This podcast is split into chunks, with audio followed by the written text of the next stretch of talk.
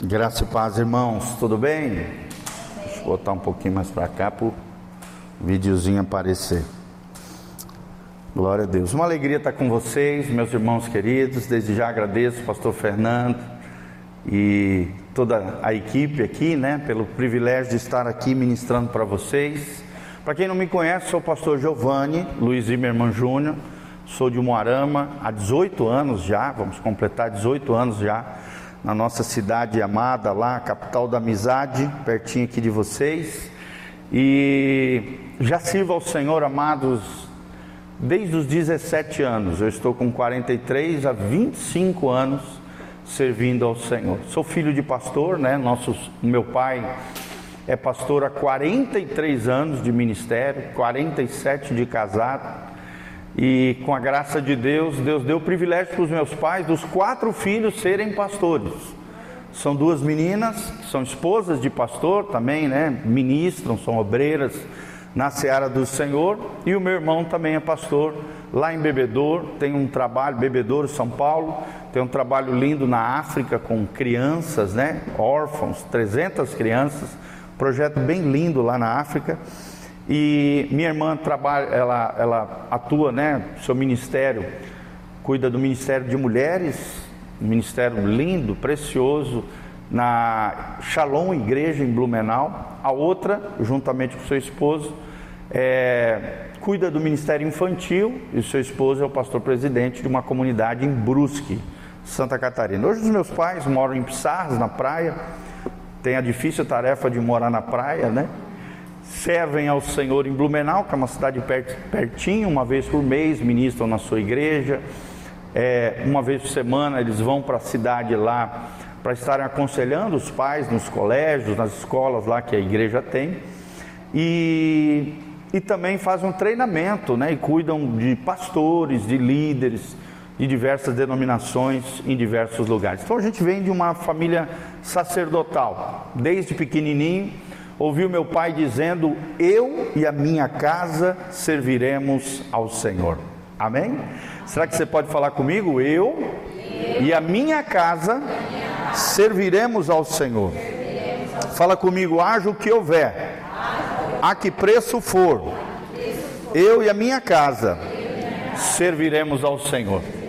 Desde pequenininho nós ouvimos essa palavra profética sendo liberado pelos meus pais até hoje são pessoas preciosas, né, que servem ao Senhor, já estão meio que jubilados, já, já serviram ao Senhor muito tempo, e agora já estão numa fase, meu pai tem 69 anos, minha mãe 67, estão numa fase de sossegar, né, e, e, e meio que aposentados, jubilados, mas continuam trabalhando, né, no reino, dentro das suas capacidades, dentro da sua idade, e sempre foram um exemplo, um modelo para nós de pessoas do altar, de pessoas sacerdotais, de ministros que realmente amam a obra do Senhor. E para mim é um orgulho, né? E ao mesmo tempo, não um orgulho pecaminoso, mas uma alegria, um privilégio fazer parte dessa família sacerdotal, tá bom? Sou casado com a Sofia há 21 anos já de casado, temos três filhos. A Giovaninha com 19, está estudando em Maringá, fazendo psicologia. Meu filho vai entrar agora com 17 anos, fazer arquitetura no Instituto Federal. E o outro já está se preparando para ser gerente de TI também. Todos trabalham, né? todos estão envolvidos também, de alguma maneira ou outra, na, nas coisas de Deus e graças a Deus por isso. A mesma palavra que meu pai liberou sobre nós, a gente também libera sobre os nossos filhos. Qual é a palavra? Fala comigo, eu e a minha casa serviremos ao Senhor. Gente, essa frase é poderosa. E se você fala, declara a palavra de Deus com fé, crendo no seu coração, Deus faz isso acontecer na sua vida, na sua casa e na sua família. Amém? Quem crê nisso? Levanta as duas mãos para os céus comigo e fala: Eu e a minha casa serviremos ao Senhor. Há três anos atrás, quase três anos atrás, dois anos e pouquinho, nós iniciamos um novo ministério chamado Igreja Casa na Rocha. Hoje estamos ali com aproximadamente uns 150, 170 irmãos servindo ao Senhor ali em Moarama. E Deus tem feito algo muito lindo, uma igreja relacional, uma igreja em células, uma igreja é, voltada, né, que tem Cristo como centro, nosso alvo é ter Cristo como centro, a palavra como fundamento e uma igreja relacional, uma igreja de relacionamento. Por isso a gente trabalha em células, Deus tem dado graça, né, já estamos com 14 células na cidade e Deus tem feito algo muito lindo naquela localidade através da minha vida, da esposa, da nossa família, dos nossos obreiros, dos nossos voluntários, de toda a turma que faz parte daquela comunidade. E para nós é um privilégio estar aqui servindo os irmãos. Amém? A minha formação, para vocês entenderem, eu, vim, eu venho de uma formação teológica, estudei num, Instituto Bíblico no, na cidade do México, no, no México DF, né, fora do país, tive o privilégio. Também fizemos uma escola de missões lá, estudei na Jocum, fiz a ETED. Aí voltando para o Brasil, fiz um, uma, fiz um vestibular, entrei na faculdade de música, somos educadores na área musical. É, logo depois, né, fiz algumas pós-graduações na área de na área educacional, tal. Fizemos acreditação do MEC em teologia, porque até então teologia não era reconhecido pelo MEC. Aí eu fiz neuropedagogia e psicanálise, para estudar essa parte psicológica e tal, bem legal. E em 2017 a gente terminou de fazer um mestrado na área de filosofia, ética e política. Amém? Então, assim, são 12 anos estudando, 12 anos se preparando. Creio nisso, sabe, queridos? Todos nós temos que nos capacitar. Deus não vai fazer isso por nós. Esses dias mesmo, né? Eu e a Aninha nós estávamos conversando. Falei para ela, Aninha, faça cursos né, na área que você gosta. Isso é muito importante a gente se capacitar, a gente se desenvolver, você não se acomodar, você crescer cada dia mais. Isso é muito importante. Quanto mais preparado você for, com maior excelência você vai servir no reino de Deus. Amém? Fala comigo. Quanto mais preparado eu for, com maior excelência eu vou servir no reino de Deus. Então, assim, gente, cursos, capacitação, formação nunca faz mal, só faz bem. Todo conhecimento adquirido ao longo da tua vida vai ser ferramenta nas mãos de Deus para a glória de Deus. Amém? Então estude, te capacite, corra atrás, vai atrás dos teus sonhos. Eu nunca imaginei que ia chegar onde eu cheguei na carreira, vamos dizer assim, acadêmica. Mas Deus foi abrindo portas na medida que a gente foi se capacitando, estudando, orando, mesmo no, no dia a dia pastoral, que eu nunca parei, eu nunca abandonei o ministério para sair para estudar, não. A gente foi estudando, foi se capacitando na medida em que ia servindo também no reino de Deus. Amém? E é sobre isso que nós vamos falar. Abra comigo, Efésios 5, 15. Efésios 5, 15 eu quero te apoiar aqui na palavra de Deus. Sempre que a gente vem ministrar, a gente sempre começa a partir da palavra de Deus. É o nosso fundamento. A Bíblia diz assim, Efésios 5,15: Portanto, vede prudentemente como andais. E tem tudo a ver com isso que nós estamos falando. Não como nécios, tolos, né? Abestados lá no Nordeste, é, é, destrambelhados, mas sim como sábios remindo o tempo, porque os dias são maus. Olha o que Paulo está dizendo: administre bem o seu tempo. Efésios 5, 16, tá? Para quem está achando aí, Efésios 5, 16. Remindo o tempo, ou seja, administrando bem o tempo, usando bem o tempo, se capacitando, né? Correndo atrás dos seus sonhos, planos, projetos em Deus, para a glória de Deus. Aí vem o 17 por isso não sejais insensatos, mas entendei qual seja a vontade do Senhor. Quem quer conhecer a vontade do Senhor sobre a tua vida? Amém? E nós aprendemos em Romanos 12 que a vontade de Deus é boa, perfeita e agradável. Deus nunca tem o mal, coisa ruim, o resto da panela, a reba. Não, Deus sempre tem o melhor para nós, a vontade de Deus. Problema é que muita gente não vai atrás da vontade do Senhor. Aí vem o 18: E não vos embriagueis com vinho. Embriagueis, né? Loucura, uma vida desgovernada, em que há dissolução, briga, confusão, mas enchei-vos do Espírito. Aqui está o segredo de um verdadeiro adorador? Ser cheio do Espírito Santo. Coloca a mãozinha no seu coração e fala: Senhor, eu quero ser cheio do Espírito Santo. Irmãos, aqui é o segredo de um verdadeiro adorador, de um músico, de um levita, de alguém que ministra no altar. É eu e você, cada um de nós, não somente aqui no culto, na igreja, mas em todo lugar, aonde nós formos, no ambiente de trabalho, seja onde for, eu e você sermos cheios do Espírito Santo, sermos exemplos, sermos modelos, sermos modelo para o rebanho. E aí, aqui no 19, ele fala como nós podemos ser cheios do Espírito Santo. Está aí no 19. Falando entre vós com salmos, salmos são poesias, né? são canções poéticas, hinos, e aqui tem a ver com adoração, cânticos espirituais, que são aqueles cânticos que procedem do teu coração, que ninguém nunca escreveu, mas você está ali adorando, você está cantando, mesmo que talvez você não esteja na frente liderando o louvor, mas você está ali de back vocal ou no seu instrumento, baixo, a guitarra, e você está na atmosfera celestial. Você está cantando cânticos novos, você está declarando o teu amor. Jesus, tu és lindo, tu és maravilhoso, eu te amo, né? Claro, para não atrapalhar quem está liderando, obviamente, né? Eu tinha uma back vocal uma vez numa igreja, que enquanto a gente estava adorando, ela cantava mais alto que todo mundo e atrapalhava a turma. Não é para ser assim. O cântico espiritual, ele é pessoal, não é para parecer mais que os outros. Aí eu me lembro que eu puxei a orelha dela e falei, irmã, por favor, você está cantando alto demais, e nesse, nesse canto alto demais, você está atrapalhando os demais back vocal e a gente que está liderando. E ela cantava desafinado, eu me lembro.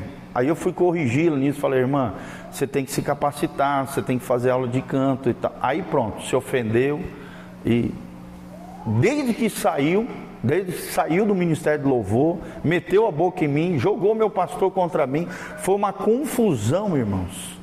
Isso que eu falei com todo jeitinho, com todo amor. Eu era o líder de louvor.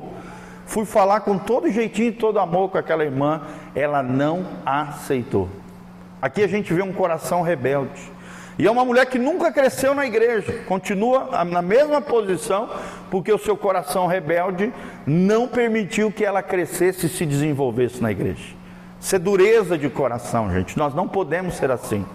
Se existe uma liderança, nós temos que obedecer, nós temos que ouvir, nós temos que aprender. Se tiver que fazer aula, faça aula. Se tiver que aprender a cantar, cante. Ninguém aqui é super-homem, super-mulher, sabe tudo. Não. Pelo contrário, a gente sempre pode aprender com alguém. Amém? Se você não tiver a humildade de aprender com alguém, você nunca vai crescer. A palavra aluno significa amlumini, significa alguém que reconhece que não tem toda a luz, todo o conhecimento, que precisa de luz, que precisa aprender com outras pessoas. O teu crescimento só depende de você. E para você crescer, se aperfeiçoar e se desenvolver, você precisa ter a humildade de reconhecer que às vezes tem pessoas que sabem mais do que você.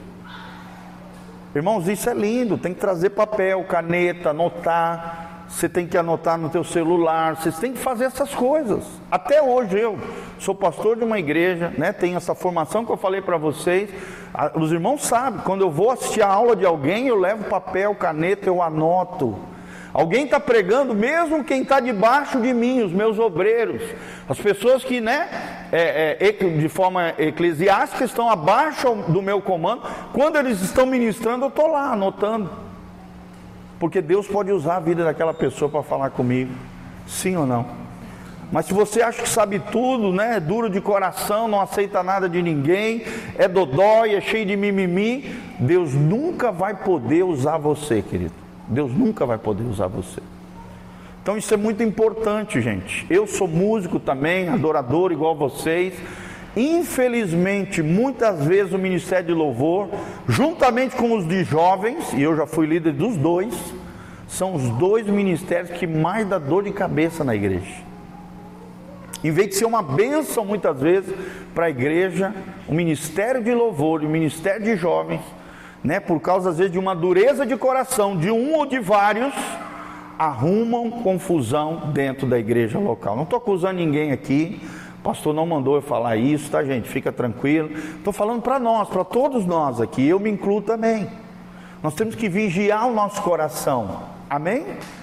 Fala comigo, eu preciso vigiar o meu coração. Por quê? Porque o nosso coração, porque nós temos uma natureza pecaminosa, adâmica, uma herança maldita, Todos nós temos tendência a endurecer o coração, a querer se rebelar, a querer é, é, que a igreja seja do nosso jeito, segundo a nossa imagem, a nossa semelhança, e não é assim.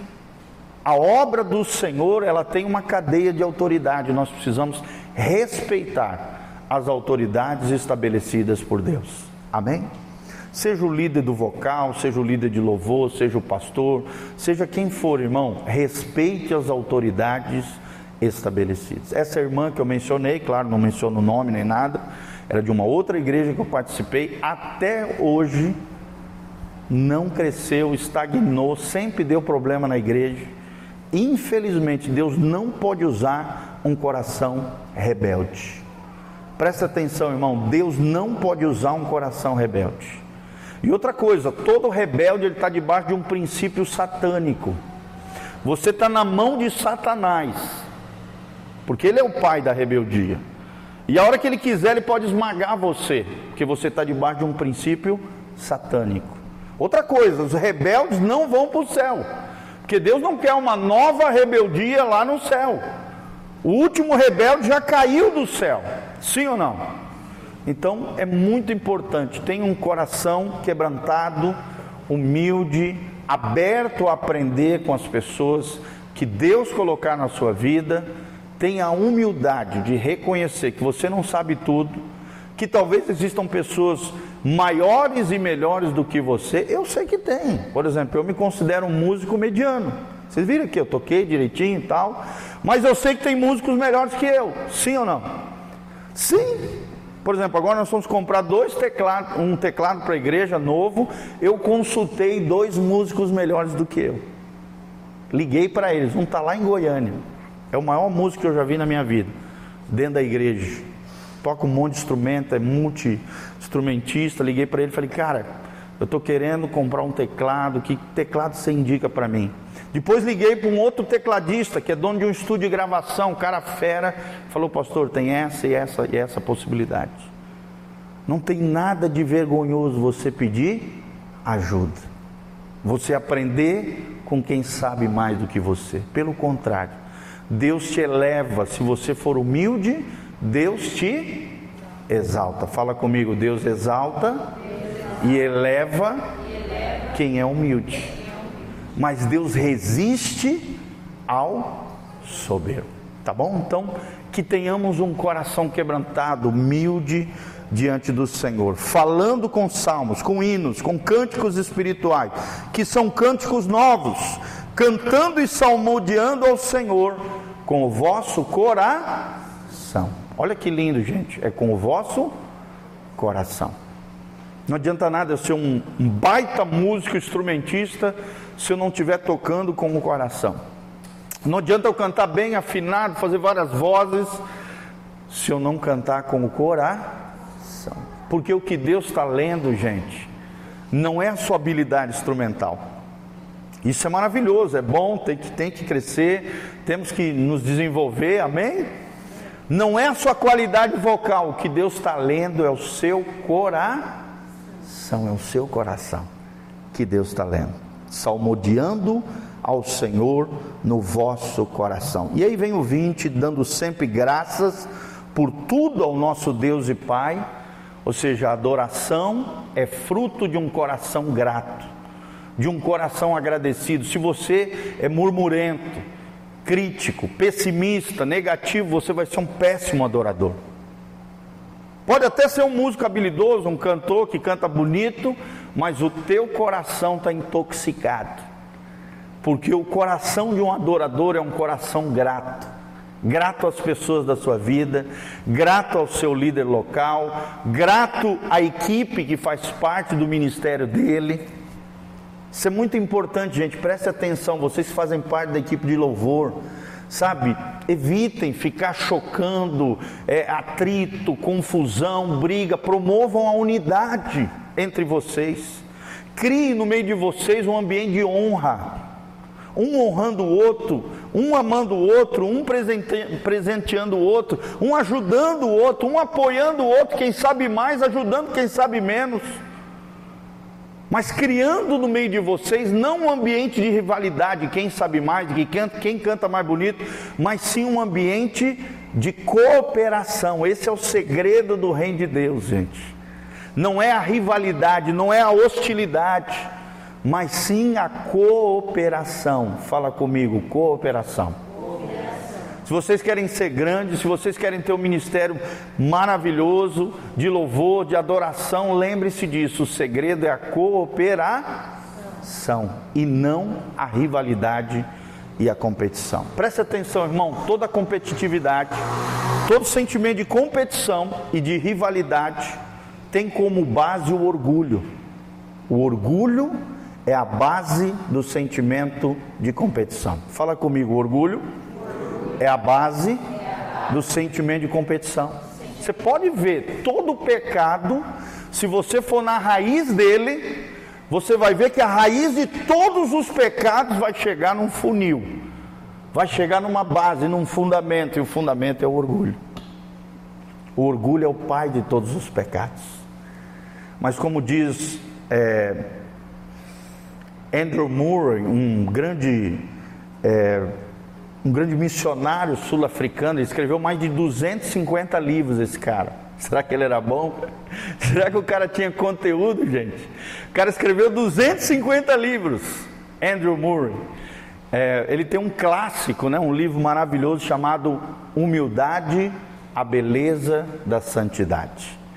E ele diz isso: o orgulho é o pai de todos os pecados humanos, mas a humildade a mãe de todas as graças divinas. Glória a Deus. Quem quer bênçãos de Deus e graça de Deus? Pastor, tem como ligar o ar? Eu tô, se puder, tá? Pastor aqui é sua dor. Obrigado, tá, querido? Isso. Então, assim, fala comigo: a humildade é a mãe de todas as graças divinas, e o orgulho é o pai de todos os pecados. Então não é à toa que Paulo escreve aqui, tendo, dando sempre graças por tudo a nosso Deus e Pai. Você tem uma, uma decisão diante de toda a situação que acontece na sua vida. Ou você vai murmurar e reclamar, ou você vai agradecer e vai adorar. Amém? Irmãos, eu decidi na minha vida parar de murmurar, parar de reclamar, parar de ser pessimista, parar de ser negativo, parar de ser crítico, parar de murmurar e agradecer e adorar. A base, o fundamento de um coração adorador é a gratidão. Eu vou te dar duas sementes malignas que o tempo todo tentam penetrar e entrar dentro do seu coração.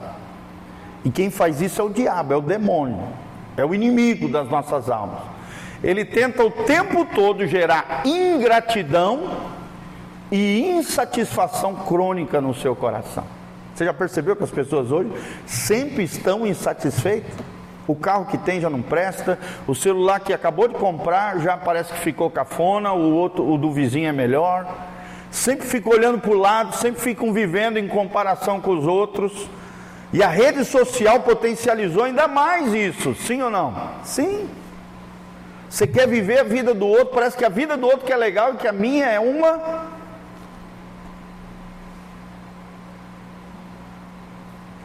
Começa com B e termina com osta.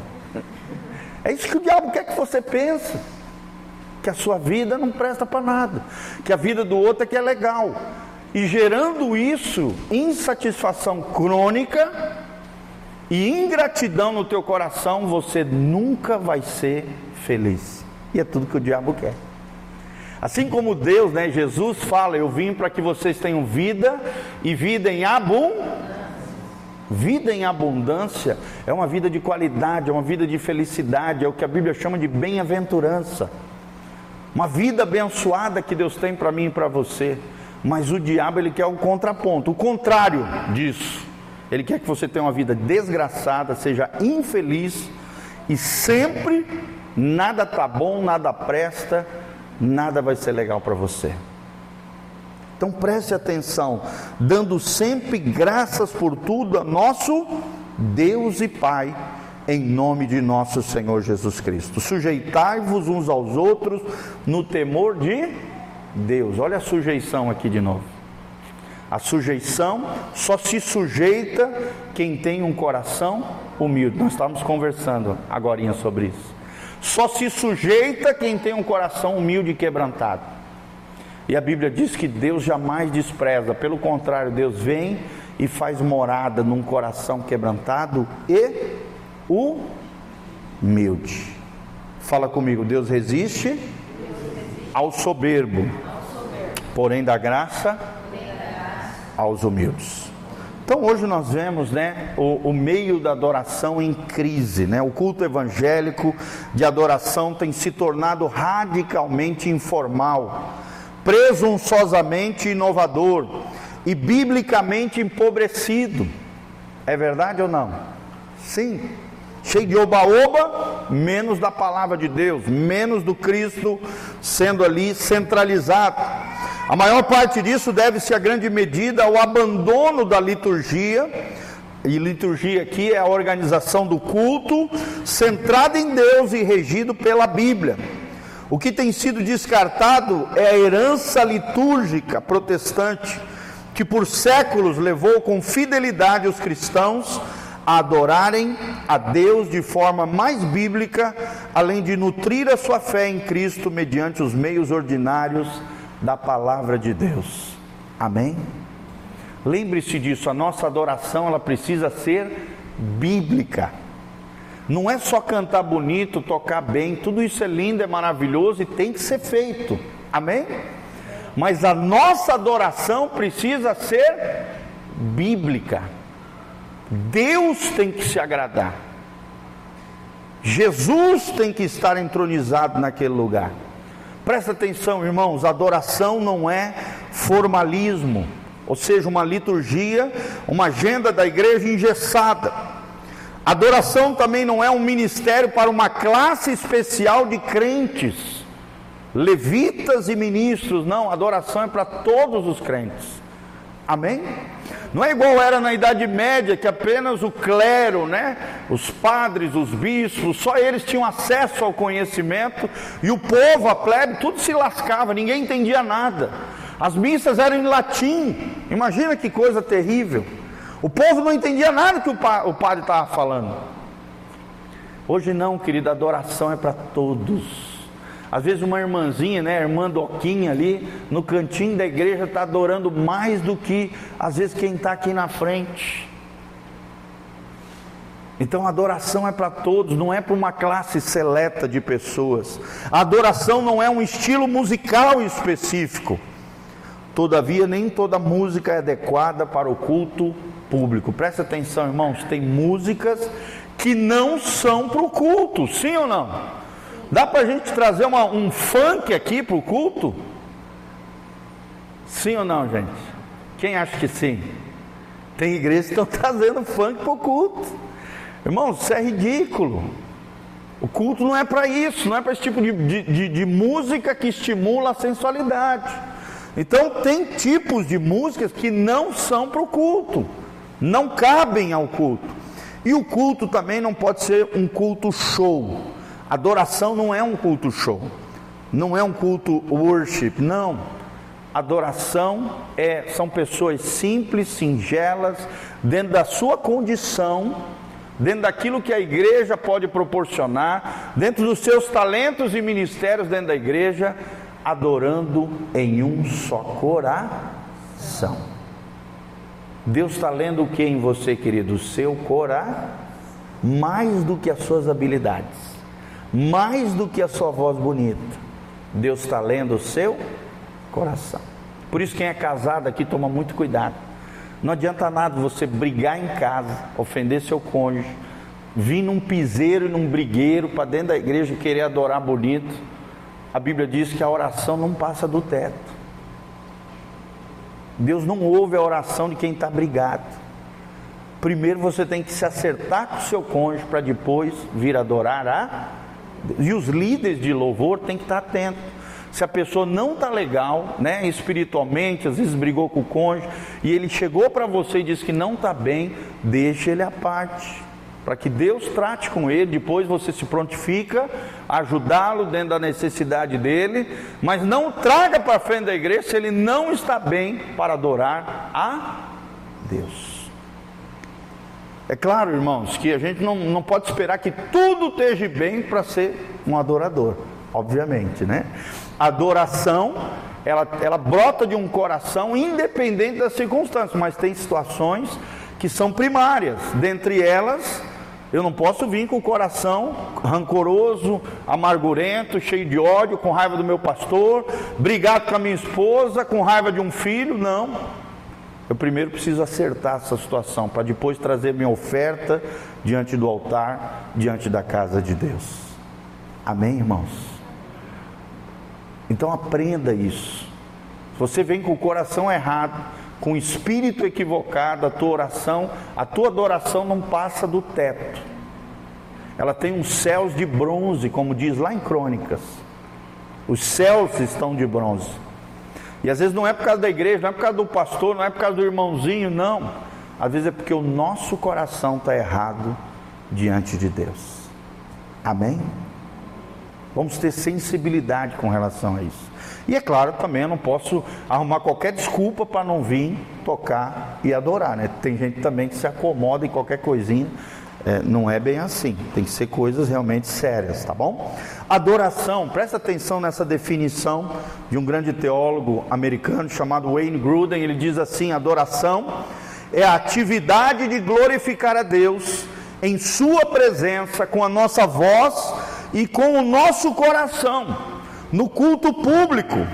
Portanto, adorar é uma expressão direta do nosso principal propósito na vida, que é glorificar a Deus e gozá-lo plena e eternamente. Amém?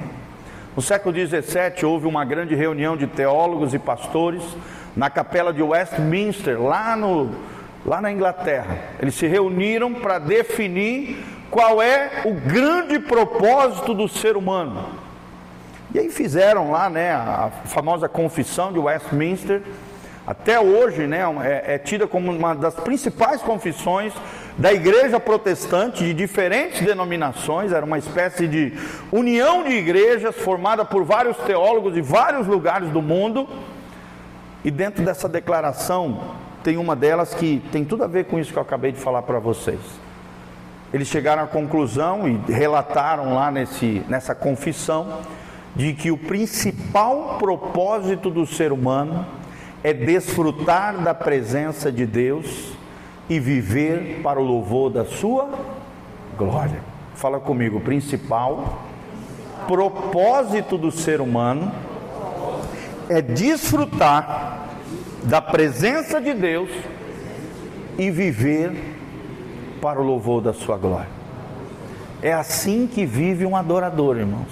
O adorador em todo lugar, ele é um adorador.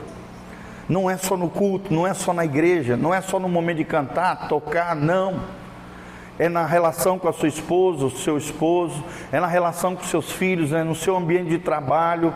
Em todo lugar ele está desfrutando da presença de Deus. Ele é cheio do Espírito Santo. Quer que eu repita?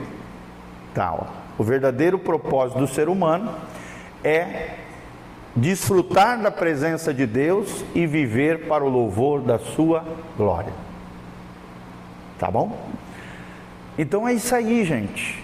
Em todo lugar, adora, adorador não é só um momento, não é só um lugar onde eu estou, é um estilo de vida. Fala comigo, adorador. adorador. O verdadeiro adorador ele tem um estilo de vida. E que estilo de vida é esse, gente? É o estilo de vida de Jesus. Tá bom? Então lembre-se disso. Tudo que você for fazer, isso aqui que eu estou fazendo vai glorificar o Senhor? Isso aqui que eu estou fazendo, eu vou desfrutar da presença de Deus ou vou perder a presença de Deus? Deus está sendo honrado com essa atitude que eu estou tendo ou desonrado? Deus está sendo glorificado ou envergonhado com aquilo que eu estou fazendo? Adoração é uma resposta também à palavra, gente. Quanto mais nós conhecermos a respeito de Deus por meio da Sua palavra, mais genuína será a nossa adoração. Sim ou não, irmãos? Quanto mais apaixonado você for na palavra, mais apaixonante vai ser a sua adoração. Quem tem Instagram aqui? Levanta a mão. Quem tem Instagram aqui? Irmãos, tem um Instagram para você seguir chamado Worship Fails. Não sei se vocês já viram. É só as falhas que existem na adoração. E hoje aparece demais, né? Porque muitos cultos são transmitidos, então, gente, tu vê cada coisa nesse nesse nesse Instagram. Erros grotescos assim de afinação, pessoa cantando errado, o outro entrando, o outro cantando outra música. E não só isso, erros grotescos na hora da ministração. Pessoa falando cada abobrinha, falando umas coisas que não tem nada a ver, falando coisas que não estão tá na palavra, falando coisas da sua alma ali na hora da adoração, e em vez de ser uma bênção para o povo de Deus, é uma pedra de tropeço. Pessoas falando palavrão, gente. Meu Deus, como tem hoje.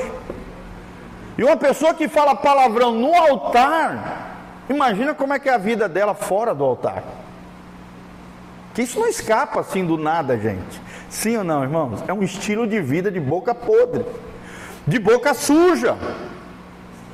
Quem tem a boca suja lá fora, uma hora ou outra vai deixar escapar aqui no altar. E hoje tudo é gravado, tudo é filmado, gente. Então tome cuidado com aquilo que você fala. Por isso a importância de nós conhecermos a palavra de Deus, sermos cheios da palavra de Deus. Aquilo que Paulo fala em Colossenses, que a palavra de Deus habite ricamente no nosso coração. Que a palavra de Deus, como diz Romanos 10, esteja na nossa boca e no nosso coração. Que nós não tenhamos uma palavra torpe. Torpe significa apodrecida, podre vocês viram que até no B-O-S-T-A aqui eu tive cuidado na hora de falar aqui. Sim ou não? Começa com B e termina com O-S-T-A. Então a gente tem que ter cuidado. Não ter palavra chula, apodrecida. Ter cuidado, irmãos, no falar. Ser cheio da palavra de Deus. Na realidade, no momento em que nos desviarmos da verdade sobre Deus, cairemos em idolatria. Presta atenção, no momento que você se desvia da palavra de Deus, você cai em apostasia e idolatria. Fala comigo, apostasia é o abandono da fé. Tem pelo menos três personagens da Bíblia que são mencionados na apostasia. Dois personagens, Imineu e Alexandre, que a Bíblia diz que naufragaram na fé, e um outro cara chamado Demas, que também é mencionado na Bíblia, que falou, nos abandonou e amou o presente século, ou seja, virou mundano de novo. Olha só. Pessoas que caminharam com o apóstolo Paulo, pessoas que eram do altar, pessoas que conheciam a palavra, mas abandonaram a palavra e acabaram se desviando. Então toma cuidado, independente do que pensamos ou sentimos, não há autêntica adoração a Deus sem que haja um conhecimento correto a respeito de Deus. Amém? Vocês têm um grupinho de WhatsApp da, da igreja de louvor? Eu vou mandar um livrinho para ti, tá? Ou para o pastor Fernando, que fala sobre os atributos de Deus. Irmãos, é um livro espetacular que fala sobre as qualidades do caráter de Deus. Todo verdadeiro adorador tem que estudar um livro desse. Porque daí você conhecendo quem é Deus, quais são as, as facetas, as qualidades do caráter de Deus, na hora que você for falar para as pessoas, você vai falar com entendimento, com sabedoria, com compreensão. Amém? E esse livrinho é um dos melhores, é fininho, não é tão grosso, não é tão grande, é uma teologia resumida que fala sobre o caráter e os atributos de Deus, extraordinário. E eu mando para vocês no nome de Jesus. Quem quer conhecer mais a Deus aí? Dá um glória a Deus. Levanta as duas mãos para os céus comigo e fala: Senhor, eu quero te conhecer através da palavra. Fazer uma perguntinha aqui. Não quero que ninguém levante a mão para ninguém se constranger, né? Quem é que lê a Bíblia aqui todo dia? Boa parte dos adoradores não leem a Bíblia todos os dias. É uma coisa básica, gente. Você sabia que no Antigo Testamento quem ensinava a lei do Senhor eram os levitas? Eram os músicos, eram aqueles que estavam no altar, eram os ministros do Senhor, era quem ensinava a lei de Deus. Os levitas, os sacerdotes e os levitas, era quem ensinava o povo a lei do Senhor. Então, dentro de uma congregação, dentro de uma igreja, quem mais deve ser cheio da palavra de Deus é quem? os adoradores, os músicos, os cantores, precisam ser cheios da palavra de. Eu achei, querido, quando eu entrei, comecei a me envolver na igreja, eu achei que eu só ia ser adorador, um líder de louvor. Meu sonho na época era ser um líder de louvor. Eu nunca imaginei que eu ia ser um pastor. Mas quanto mais eu busquei o Senhor e comecei a servir nas diversas áreas da igreja, Deus de um carregador de cabo e plugador de caixa de som e arrumador de instrumento para os outros, levantou o que? Um pastor. Amém? Quando você tem um coração de servo, irmão, Deus encontra um coração correto para ele usar e levantar para a glória de Deus. Amém, irmãos? Deus pode levantar dessa equipe pessoas, obreiros, missionários, evangelistas, né? pessoas que possam apoiar o seu pastor aqui quando ele estiver de férias, viajando, tenham a capacidade de ajudar aqui vocês na comunidade. Amém? Mas para isso você precisa correr atrás. Fala comigo, meu crescimento não depende do pastor, só depende de mim. Amém? Me lembro quando eu fiz a Jocum, isso em 99 a 2001, jovens com uma missão, uma, uma escola missionária chamada ETED. Eu me lembro que eu peguei a biblioteca da Jocum, dessa organização missionária, tinha uns cento e poucos livros, eu li todos os livros da, daquela base missionária. Amém? Eu odiava ler, gente. Meu pai tinha que pagar, ele pagava, ele dava um dinheirinho para a gente ler. E a gente odiava, a gente tinha raiva. E meu pai sempre incentivando a gente a ler.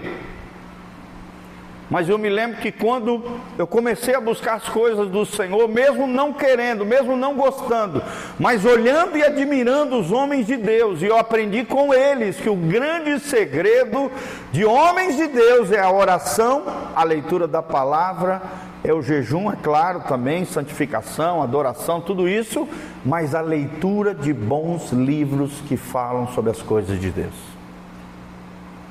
Uma vez eu entrei dentro da sala de um professor que eu admirava muito, Greg Pope, um americano. Quando eu entrei dentro da sala dele, ele estava lendo três livros ao mesmo tempo. Três livros, ele lia porções diferentes de cada um dos três livros. E eu aprendi com eles se você quer crescer, você precisa ler. Fala comigo. Se eu quero crescer, eu preciso ler. Amém? Quem quer crescer, dá um glória a Deus. Essa é a diferença entre as pessoas, gente. É leitura, é busca.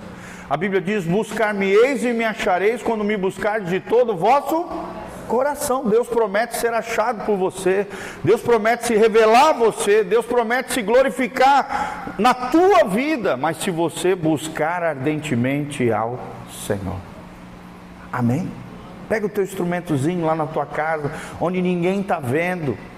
Adore ao Senhor, louve ao Senhor no teu ensaio, coloca ali CD de adoração, uma ministração, sabe? Entra ali na atmosfera da adoração, adore ao Senhor. Quando você chegar aqui na igreja, você já vai estar incendiando para Deus. Você já vai estar cheio do Espírito Santo, não vai ser um mero rito cerimonial, um mero rito religioso, não. É uma vida de adoração, é um estilo de vida do adorador. Amém? Até que horas eu tenho, pastor? Pode? Mais um pouquinho, gente? Ou oh, tá bom? Quem quer continuar, levanta a mão. Amém. Mais um pouquinho, então, tá?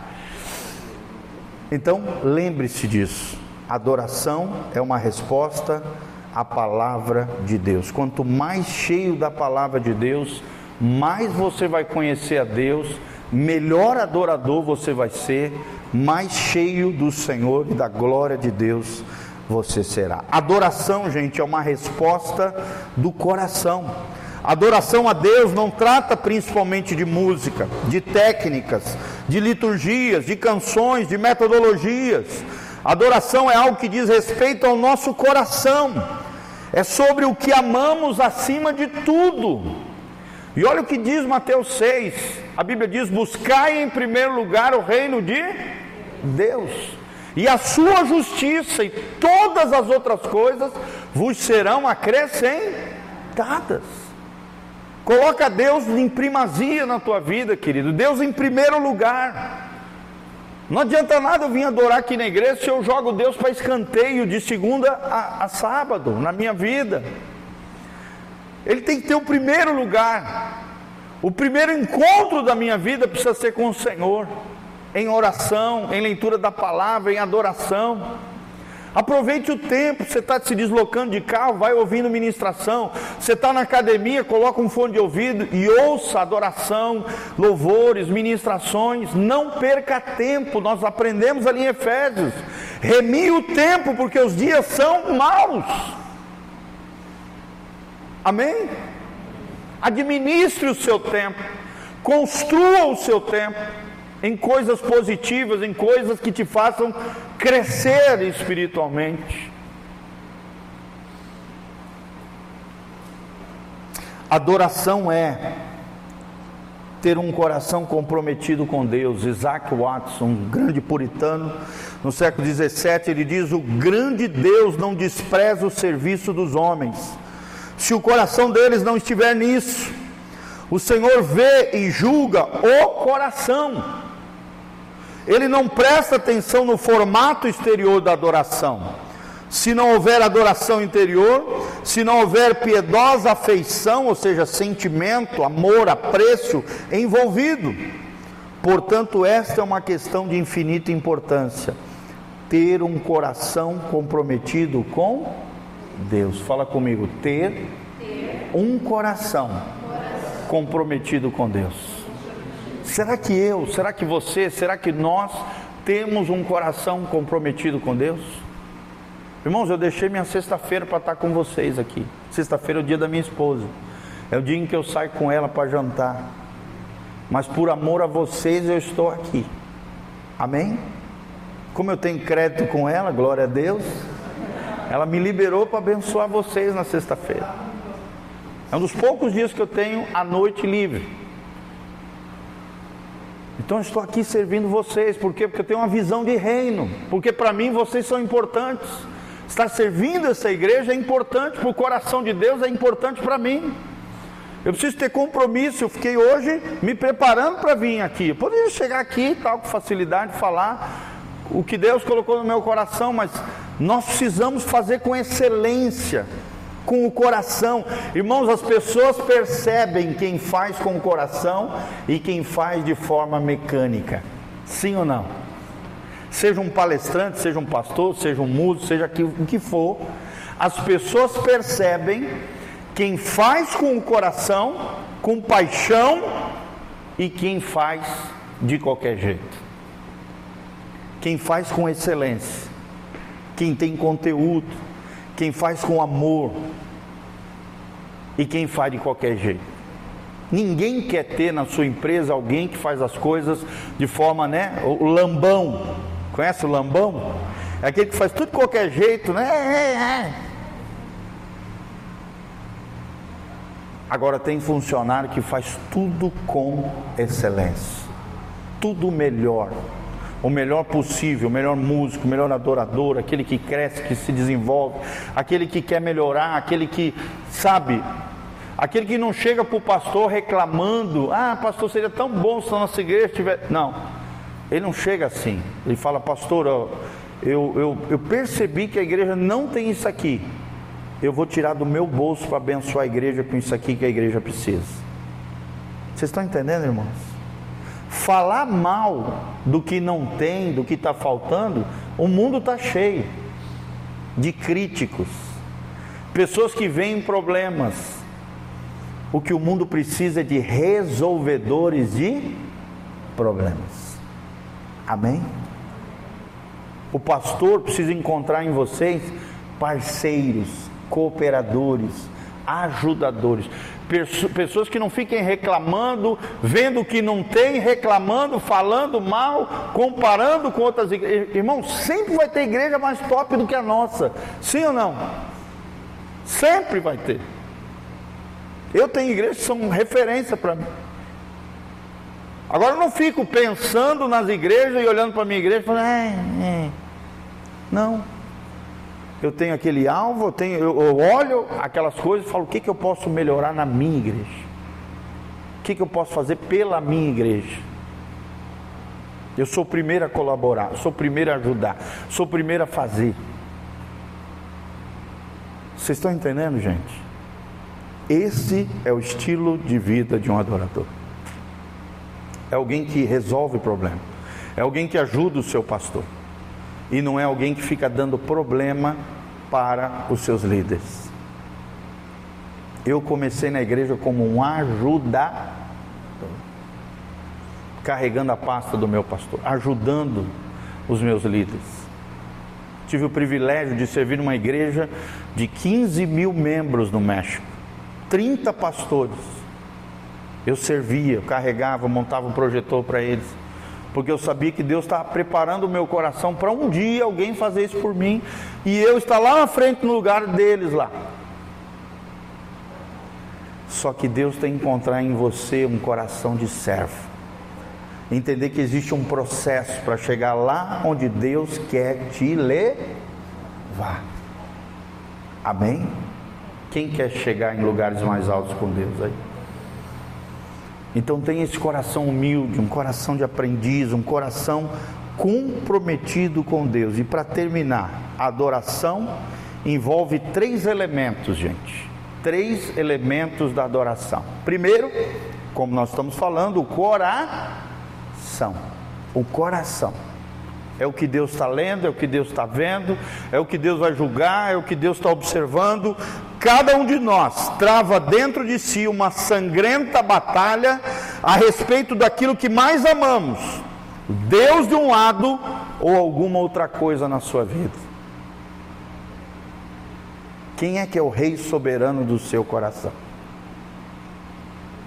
Pessoa que fala muito, ah, eu isso, eu acho isso, eu acho é uma pessoa que tem reinando no seu coração o eu e não Jesus.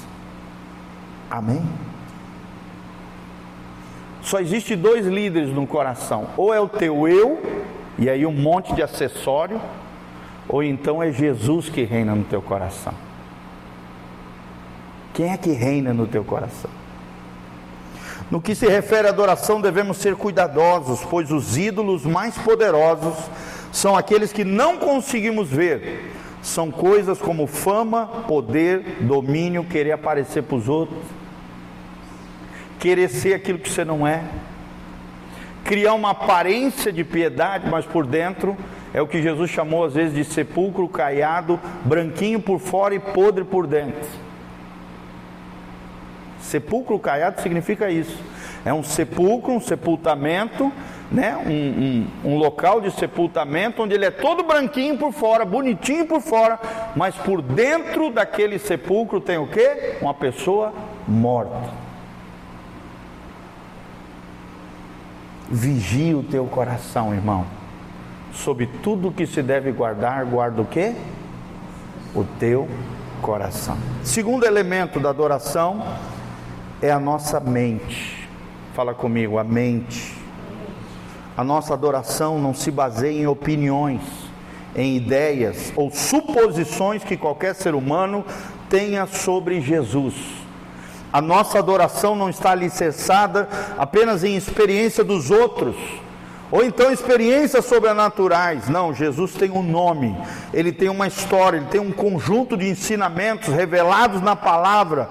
Deus tem uma teologia, doutrina, ensinamento, caráter, e é isso que deve moldar a nossa adoração.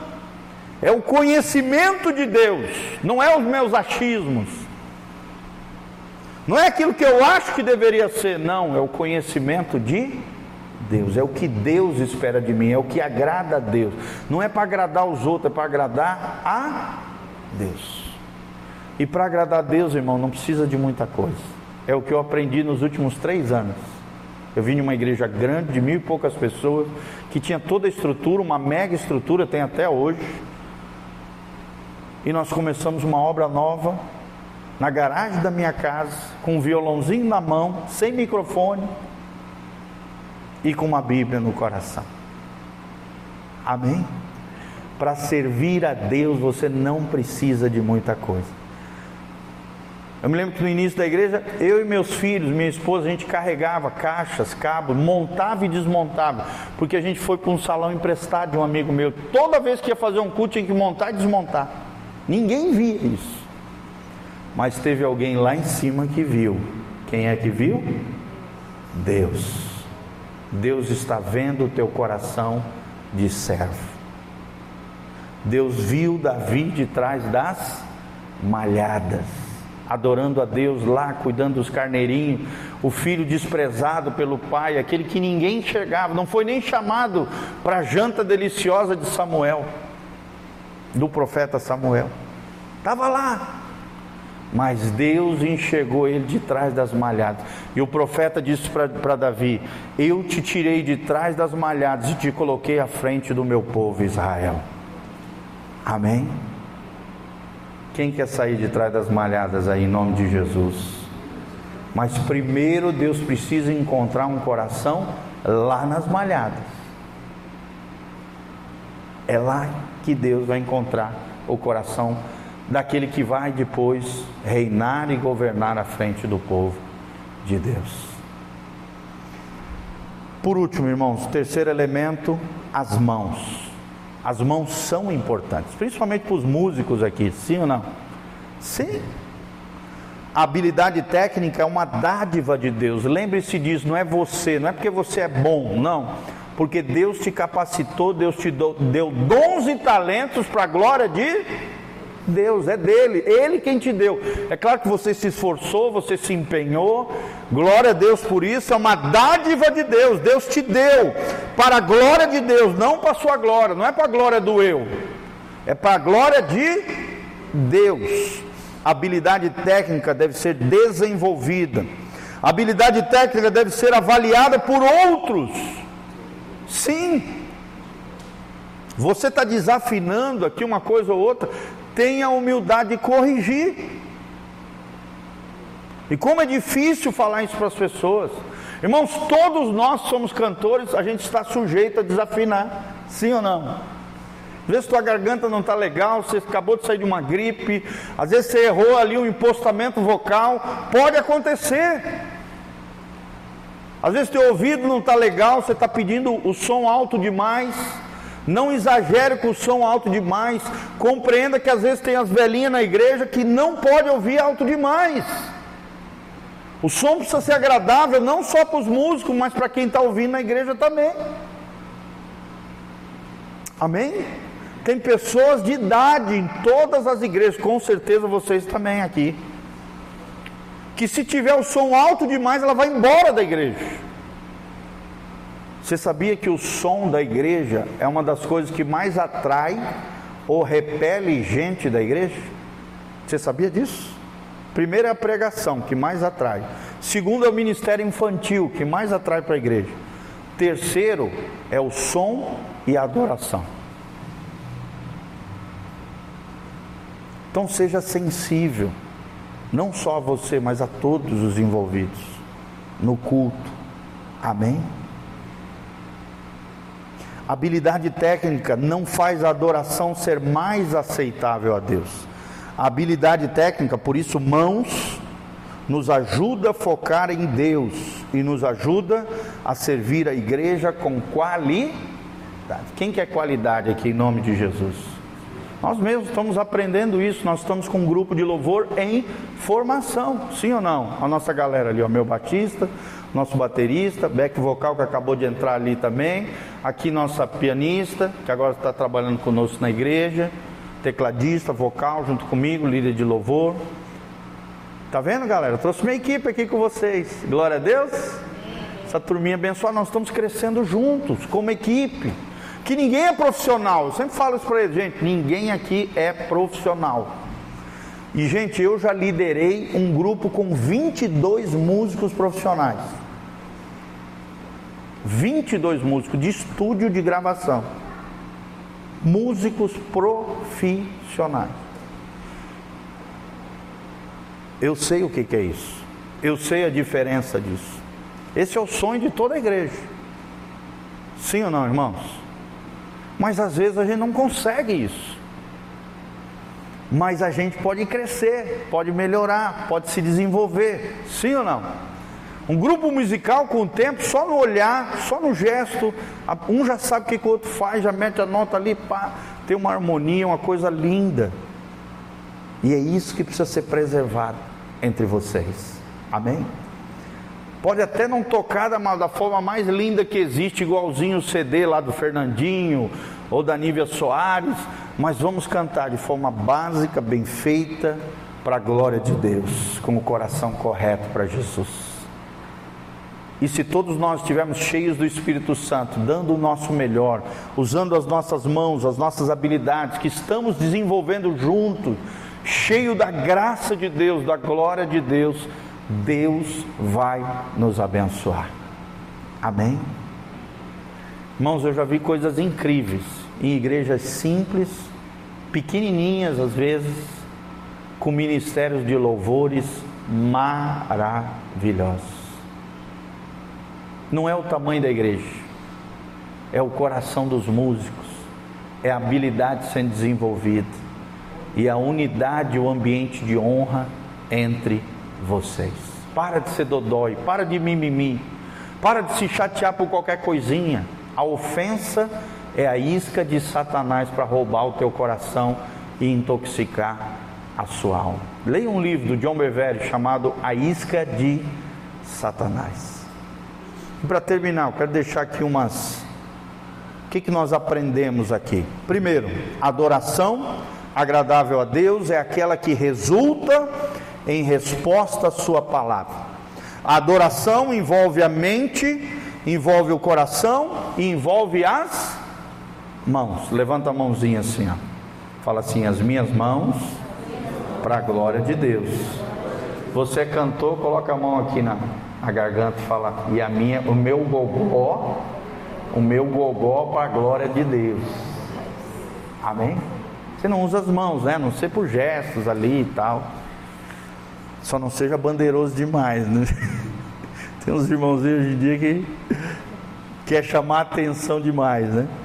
Mas assim, envolve mente, coração, as mãos, isto é, o conteúdo das escrituras, a intenção, o preparo da alma, a qualidade do serviço. A adoração não se limita à esfera do culto, ao momento do culto, mas se trata, o culto se trata de uma reunião pública do povo de Deus onde eu e você, nós que fazemos parte do Ministério de Música, conduzimos o povo de Deus à presença de Deus, por quê? Porque nós já estamos na presença de Deus, amém? Só conduz a presença de Deus quem já vive na presença de. Fala comigo isso para guardar no teu coração. Fala assim: só conduz o povo à presença de Deus quem cultiva a presença de Deus como estilo na sua vida. Amém? Glória a Deus. Quem quer isso para a sua vida? Dá um glória a Deus. Então leia a Bíblia, ore, adore, jejue também. Dedique tempo na presença de Deus. E por último, adoração, como expressa por meio da música e dos cânticos, servem também como preparação do ministério da palavra. E outra coisa, terminou a palavra, os músicos têm que estar atentos. Qual é a melhor música que se encaixa naquela palavra? Não posso, por exemplo, estou falando, estou pregando sobre quebrantamento e você chega aqui na, na frente, igual a, a Ana Paula Valadão, cantando Festa, vamos celebrar. Pô, o pastor pregou sobre quebrantamento. Você tem que cantar uma música de quebrantamento. Renova-me, Senhor Jesus. Então tem que ser uma música que tenha ligação com a palavra. Tem muito músico, tem muito artista, né? artista não, em nome de Jesus na igreja não pode ter artista, mas sim músicos e adoradores que na hora da palavra a pessoa aperta um botãozinho e se desliga. Irmãos, é aí que você tem que estar antenado para captar no mundo espiritual qual é a melhor música para fechar com chave de ouro o culto da sua igreja. Isso se chama no mundo da adoração de rio profético. Você precisa tanto para aqueles que vão adorar antes, como para aqueles que vão adorar depois do ministério da palavra, você precisa estar em sintonia fina com o Espírito Santo para que aquela música que você escolheu casar ou preparar para a palavra ou então finalizar a palavra de uma maneira gloriosa e extraordinária na presença de Deus. Você pode atrapalhar aquilo que Deus fez e está fazendo, ou você pode preparar o povo de Deus e os corações para receber de forma extraordinária a palavra de Deus e fechar o culto com chave de ouro. Amém? Então ajudem um ao outro a perceber o que é que o Espírito Santo quer para a gente cantar antes da palavra e o que é que o Espírito Santo quer para que a gente cante no final da palavra. Isso se chama rio profético. Fala comigo, rio, rio. profético. Como é lindo quando você vê alguém que caminha no rio profético. É uma coisa lindíssima, gente e Deus faz aquilo que Ele quer fazer no meio do seu povo. Amém? Irmãos, eu não falei tudo que eu tinha para falar, tá? Foi só um resuminho dentro daquilo que o Espírito Santo colocou no coração. Ainda tinha muito mais coisa para falar, mas aí o tempo já se foi. Não tem problema, a gente sempre se prepara para mais, mas de repente o Espírito Santo leva a gente numa outra direção. Amém? A Bíblia diz que aquele que tem o Espírito Santo, o Espírito Santo conduz aonde ele quer. Mas eu tenho certeza de uma coisa: eu vim aqui com muito amor, com muito carinho, como alguém mais experiente nessa área, passar essa experiência para vocês, para que vocês cresçam, se desenvolvam sejam uma bênção na vossa cidade. Amém?